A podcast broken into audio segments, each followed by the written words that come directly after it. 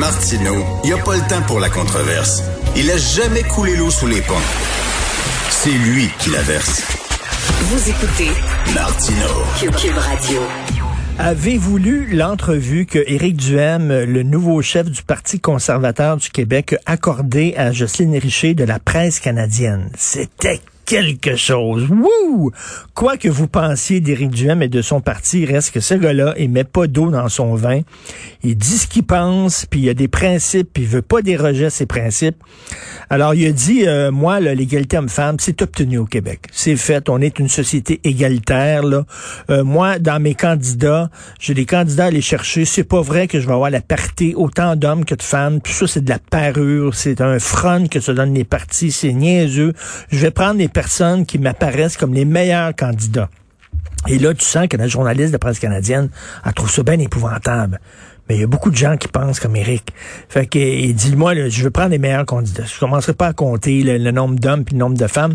Puis il dit, quand je vais devenir, quand je vais devenir euh, premier ministre, si je deviens premier ministre du Québec, il y aura pas un ministère là pour les femmes puis tout ça. Terminé là. Fini, là. Moi, j'enlève ça. Puis j'imagine qu'il va tirer à la plug aussi sur le conseil du statut de la femme en disant on n'a plus besoin d'organismes pour aider les femmes parce que pour lui, on a atteint euh, l'égalité entre hommes et femmes. Bref, tu sens que la, la, journaliste de la presse canadienne est vraiment fâchée. Je sais pas si les Québécois vont le suivre. Certainement une gang de Québécois. Mais tu sais, au début, là, quand tu as une nouvelle, formation politique, là, tu veux montrer qui tu es, puis tout ça, là, parce que tu vas avoir, tu sais que tu n'auras pas le pouvoir. Fait que tu, tu, mais plus ça avance, plus tu es tanné d'être dans l'opposition, plus ça te tente d'élargir ta base électorale, plus tu mets de l'eau dans ton vin, plus tu te ressentes et plus tu commences à ressembler aux autres partis. C'est peut-être le cheminement qu'on va suivre le Parti conservateur du Québec. Alors, on a Luc La Liberté, que vous connaissez bien, euh, qui est avec nous pour, bien sûr, pour parler de ce jugement qu'on attendait concernant la mort de George Floyd. Salut, Luc. Oui, salut Richard. Écoute, je veux t'entendre premièrement sur l'intervention de Joe Biden. Euh, toi qui connais bien euh, l'histoire américaine, on se souvient le procès de Charles Manson. Euh, le jury était séquestré, mais Richard Nixon avait dit, d'après moi, il est coupable avant que le juge rende son verdict. Ça a failli faire déraper le procès. C'est pas l'idée ben, du ça siècle. Et, ça et surtout la, la, la déclaration, moi j'ai réagi assez, assez, vigoureusement quand j'ai eu une réaction forte quand je l'ai entendu et je l'ai vu dans, à la télévision. Euh, oui, M. Biden s'est avancé très, très, très loin. Euh, en même temps, il a dit je ne le ferai pas si le jury n'était pas séquestré. Donc, on avait séquestré Mmh. au moment où il le fait. Ben excuse-moi, mais le procès de Charles Manson, le jury était séquestré aussi, là, puis il y avait Oui, eu oui, des oui. problèmes. sais. Mais ce que je veux dire, ce que j'ai trouvé plus dérangeant dans ce cas-ci, je disais, M. Biden, en même temps, euh, c'est- très, très clair. Il a annoncé ses, couleurs depuis longtemps en disant la communauté noire, j'ai, euh, je, je- lui dois quelque chose. Nous lui devons comme pays quelque chose, mais je lui dois quelque chose parce qu'elle l'a supporté massivement. C'était pas étonnant de le voir se ranger là.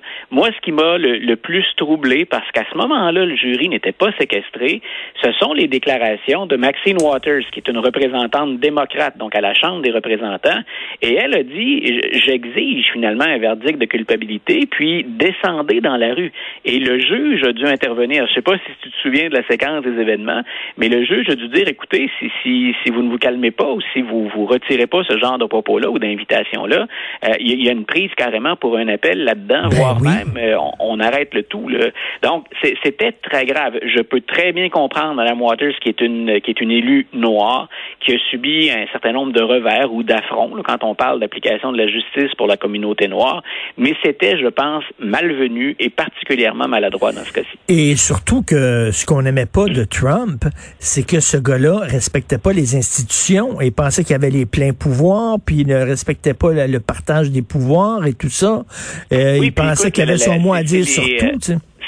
Et c'est effectivement le même argument qu'on pouvait ressortir. Rappelle-toi aussi, non seulement on disait qu'il respectait pas les institutions, mais on a dit aussi il a incité à la haine et on, lui a attribué euh, chez, chez certains commentateurs, certains analystes, une part de responsabilité dans l'attaque du 6 janvier. Hein, entre nous, on avait dit ben il a craqué ses partisans. Euh, on peut reprocher la même chose à, à Mme Waters. On peut dire que les républicains font un jeu hypocrite. Oublions les républicains. Mais il y a quelque chose qui était malsain, qui était maladroit euh, dans ce qu'elle a fait. Et quand on a le souvenir de l'histoire récente, mais de l'histoire plus lointaine, de manifestations, voire même d'émeutes, euh, il y avait un risque de dérapage très, très important. Quand on parle d'un soupir de soulagement hier à l'échelle des États-Unis, moi, j'ai pensé aux nombreux élus puis aux nombreux services de police des grandes villes américaines qui ont craint le pire euh, au moment où le juge lit le verdict. Tu, ouvres la porte à ma prochaine question. Selon toi, le jugement, la décision des jurés hier, est-ce que c'était une décision qui s'en tenait aux preuves, aux témoignages, c'est-à-dire que voici un cas, un cas précis, on va juger sur ce cas-là, ou c'était une décision euh, du jury politique en disant ce serait trop épouvantable si on le reconnaissait pas coupable, euh, il y aurait des émeutes partout. Donc, euh, est-ce que c'était quoi cette décision-là, selon toi? Je pense que je pense que la décision, je, je pense que la décision, elle est tout à fait fondée sur les faits. En même temps, je comprends très bien que cette question-là puisse être posée. Euh, quand on regarde les débats de cette nature-là aux États-Unis, il y a, rappelle-toi du procès d'O.J. Simpson, hmm. je me rappelle du procès des policiers après les émeutes à Los Angeles.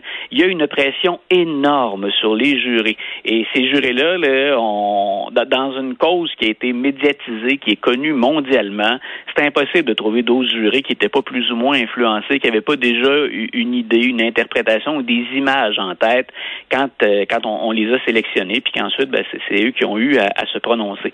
Mais ce qui m'a étonné, moi, surtout, puis c'est ce qui me, me fait douter un peu pour l'avenir, et je suis pas du genre habituellement à, bouder mon plaisir, je pense que justice a été rendue. Tu vois, moi, le seul doute, là, après deux semaines d'écoute des procès puis des plaidoiries le seul doute que j'avais, c'est est-ce que le jury va aller jusqu'à meurtre au deuxième degré? Est-ce qu'on va le reconnaître coupable? Parce que dans ce cas-là, euh, il faut se fier au fait que, ben, écoutez, les argumentaires nous ont convaincus qu'il y avait intention de tuer. Hmm. Donc, euh, meurtre au deuxième degré, là, dans, parce que c'est différent du système américain et du nôtre, mais c'est quelque chose de particulièrement grave. Et il y a l'idée de l'intention derrière ça. Donc, moi, je me disais, je les voyais bien rendre un jugement de culpabilité pour meurtre au troisième degré, une forme de, de, de négligence dans, l'application euh, d'une technique dans l'arrestation. Ça, je me disais, on, l'a clairement sous les yeux, mais visiblement, la vidéo puis le dernier argument du procureur, ça a frappé fort.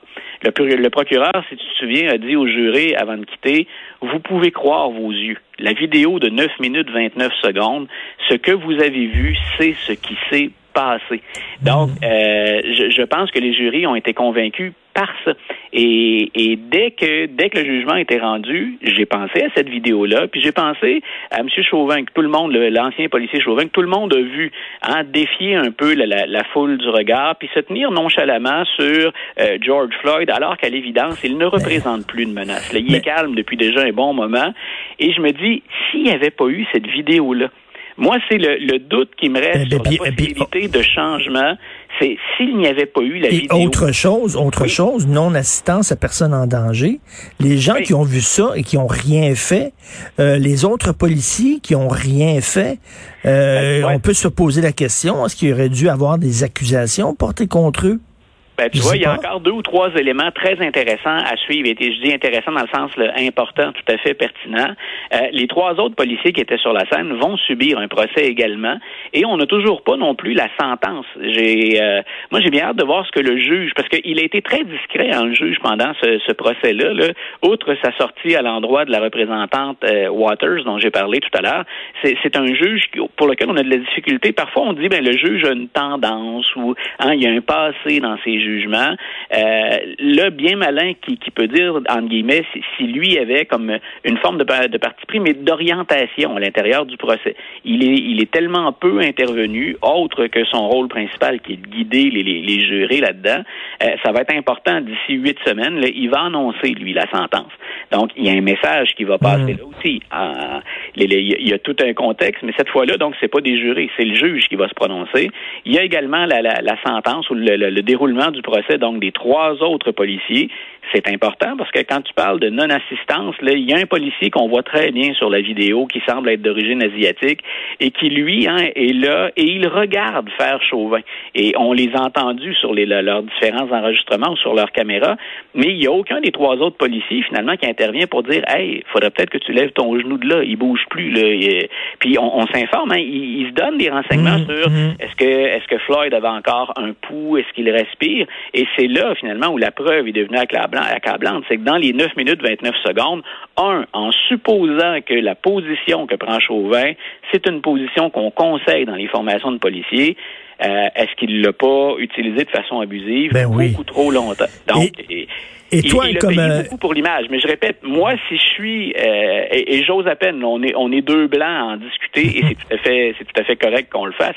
Mais j'essaie de m'imaginer dans la peau d'un noir aux États-Unis. Je me dis, s'il n'y avait pas de vidéo, est-ce qu'on aurait ajouté le nom de Floyd au nom des autres Noirs qui, bien souvent, euh, ont, ont, été victimes d'être... Ben, la, la, la, question se pose. Et combien de Derek Chauvin qui s'en sont sortis au fil des ans? Et, écoute, voilà, euh, moi, c'est, moi, c'est la question que j'ai encore en, tête. Et je, je, je veux espérer que ce pays-là, qui est déchiré par la question raciale depuis beaucoup trop longtemps, s'il y a une chose qui ressort de, ma, ma, formation en histoire des États-Unis, c'est le recours aux armes à feu puis le, sort réservé à certaines minorités, dont la minorité noire. Donc, j'espère que ce pays-là est prêt à confronter ces, démons puis à aller de l'avant. Mais j'ai quand même ce petit doute-là qui m'accroche. Et, Luc, en terminant, en tant que professeur, en tant qu'éducateur, tu te situes où, toi, dans le tout le, débat sur la diffusion des procès? J'en parlais avec Félix Séguin en ouverture euh, de, de show et euh, on était d'accord, Félix et moi, comme quoi euh, il, y a, une vertu éducative de mettre des procès en direct comme ça à la télé, surtout des procès marquants pour une société. T'en penses quoi, toi? Ben, moi, je pense qu'on, écoute, on, fait ça à chaud comme ça aujourd'hui, mais je, pense que je te dirais la même chose dans une semaine. Euh, la, vertu pédagogique, éducative, elle est assurément là. Et une des choses qu'on reproche parfois au système, c'est son manque de transparence. Hein, quand on regarde la, frustration qu'il y a dans la population à l'égard des dirigeants du système judiciaire, système politique, etc., on dit, ben, qu'est-ce qui se passe derrière des portes closes? Qu'est-ce qui se passe quand on voit pas et quand on n'entend pas? Euh, moi, tu vois, j'appuyais mes commentaires aujourd'hui sur ce que j'ai vu et entendu pendant deux semaines. On a vu le fonctionnement du système de justice, puis on a entendu les arguments de tout le monde. Donc, et semble-t-il qu'il y a encore des doutes pour certains. J'écoutais Fox News hier, puis on est loin d'être convaincu qu'on a rendu le, bon jugement. Mais, on ne peut pas reprocher, en tout cas, au processus, un manque de transparence. Fox News, Fox, News est quand, euh, un bémol. Écoute, il y a quelqu'un qui m'a écrit, c'est une personne, je connais pas, là, absolument pas dans les médias sociaux, puis qui a dit, voyons donc, on sait bien qu'il est mort du fentanyl. Je n'importe quoi, il est mort du fentanyl. Voyons. Ben écoute, ni toi ni moi, de toute façon, ni cette, cette personne-là, à moins que ce soit un médecin qui t'écrive de façon anonyme, on n'a pas la formation pour pour dire il est mort du fentanyl ou il est mort de ses problèmes cardiaques. On a fait intervenir des experts. C'est la raison pour laquelle je disais c'est très pédagogique. Moi, je me posais ces questions-là de façon très légitime. Est-ce qu'effectivement Chauvin, quelque part, même en étant un brin négligent, est-ce qu'il est vraiment responsable? Ben les experts, c'était accablant. Il y en a un seul qui n'a pas eu accès au dossier qui est venu dire moi je pense que c'est pas ça. Mais ceux qui ont eu accès au dossier, incluant le médecin légiste qui a procédé euh, à l'autopsie, ils ont dit, grosso modo, c'est parce que Chauvin a posé son genou là. C'est ben ça qui est la cause et, les policiers, les policiers qui ont le réflexe souvent de se protéger entre eux autres, puis ont le réflexe de gang, il n'y a aucun policier qui l'ont défendu là, dans, ben, dans, vois, les témoins. S'il y avait une note positive, tu vois, je te, je te faisais part d'un certain pessimisme ou disons d'une certaine réserve pour la suite. Moi, il y a une chose que j'ai bien aimée, c'est que beaucoup de policiers, alors qu'habituellement on parle du, blue wall, hein, de cette solidarité entre mm. les policiers, alors qu'habituellement, on se protège, ou au moins, on, ne parle pas de ce dossier-là en public. Là, on a dit Chauvin, là, c'est très clair, c'est pas, c'est pas un policier, il fait pas partie de la gang, c'est pas nous autres, ça. Et je pense que c'est sain, ce geste-là, de se désolidariser, pardon, de quelqu'un qui effectivement a abusé de son pouvoir.